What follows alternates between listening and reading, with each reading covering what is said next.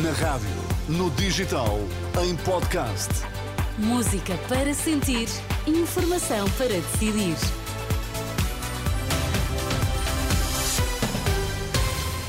Atualizamos agora toda a informação na Renascença. Vamos saber quais os títulos em destaque a esta hora. Boa noite. Cidade espanhola de Valência, de luto nacional após incêndio num prédio que fez pelo menos quatro mortos. Sete distritos de Portugal continental vão estar sob aviso vermelho.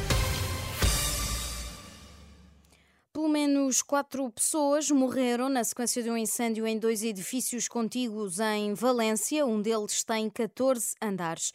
Dois jornais locais avançaram, segundo o El Mundo, que um drone operado pelos bombeiros detectou quatro corpos nas varandas dos edifícios. De acordo também com o El Mundo, há pelo menos 19 desaparecidos e 14 feridos, entre eles alguns bombeiros que combatiam as chamas. A cidade espanhola declarou luto nacional para esta sexta-feira, tendo sido cancelado todas as festividades marcadas para sexta e também para o fim de semana. Por cá, previsão de mau tempo leva as autoridades a emitir um aviso vermelho devido à previsão de agitação marítima a partir desta sexta-feira. É o que explica a Renascença a meteorologista Maria João Frada. Temos aviso de agitação marítima na costa, em toda a costa ocidental.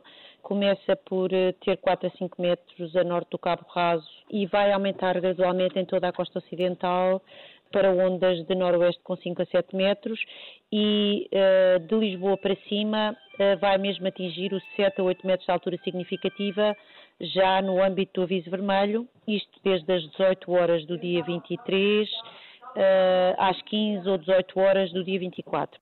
O Instituto do Mar e da Atmosfera emitiu também avisos de queda de neve nas terras altas nas regiões norte e centro acima dos 800 metros de altitude. Sob aviso devido à agitação marítima estão os distritos de Aveiro, Braga, Coimbra, Leiria, Lisboa, Porto e Viana do Castelo. No desporto, Benfica e Sporting estão ambos nos oitavos de final da Liga Europa. Os campeões nacionais foram a França empatar a zero frente ao Toulouse. O técnico Roger Schmidt reconhece que os encardados sofreram, mas a vantagem de 2-1 que traziam da luz foi suficiente e o empate chegava.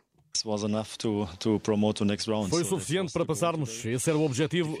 Foi um jogo difícil, na primeira parte estivemos bem, com uh, três grandes oportunidades de golo, o que teria sido muito bom para nós. No segundo tempo, eles pressionaram-nos e tivemos de defender muitas bolas paradas. Por outro uh, lado, não escolhemos o melhor momento para as nossas transições e pudemos marcar o gol decisivo. Mas quando não se marca, tem que defender bem. E foi o que a equipa fez. Lutámos e, em resumo, estamos felizes pela passagem à próxima eliminatória fought and at the end we are happy to be in the next round. Também o Sporting empatou, mas em casa, uma bola, marcou Guiocers. Os Leões traziam da Suíça uma vantagem de 3-1, por isso seguem em frente. Ainda assim, desperdiçaram várias oportunidades, inclusive um penalti, daí que no final o técnico Ruben Amorim não estivesse satisfeito com o resultado. Não vamos felizes para casa, porque devíamos ter ganho com, com uma diferença muito grande. Quanto a mim, eh, fomos superiores até comparado com, a, com, o primeiro jogo onde marcámos três golos, hoje fomos ainda mais superiores. Uh, e depois faremos o gol numa das poucas oportunidades do, do, adversário. Há sempre aquela sensação de devíamos ter mais uma vitória na Europa, devíamos ter ganho, devíamos uh, ter continuado nesta senda de vitórias, mas uh, é um jogo ingrato porque também não consigo apontar muita coisa aos jogadores. Quanto ao Braga, esteve a um passo do sonho, precisava de vencer por três golos de diferença, venceu, mas por 3-2 e fica pelo caminho.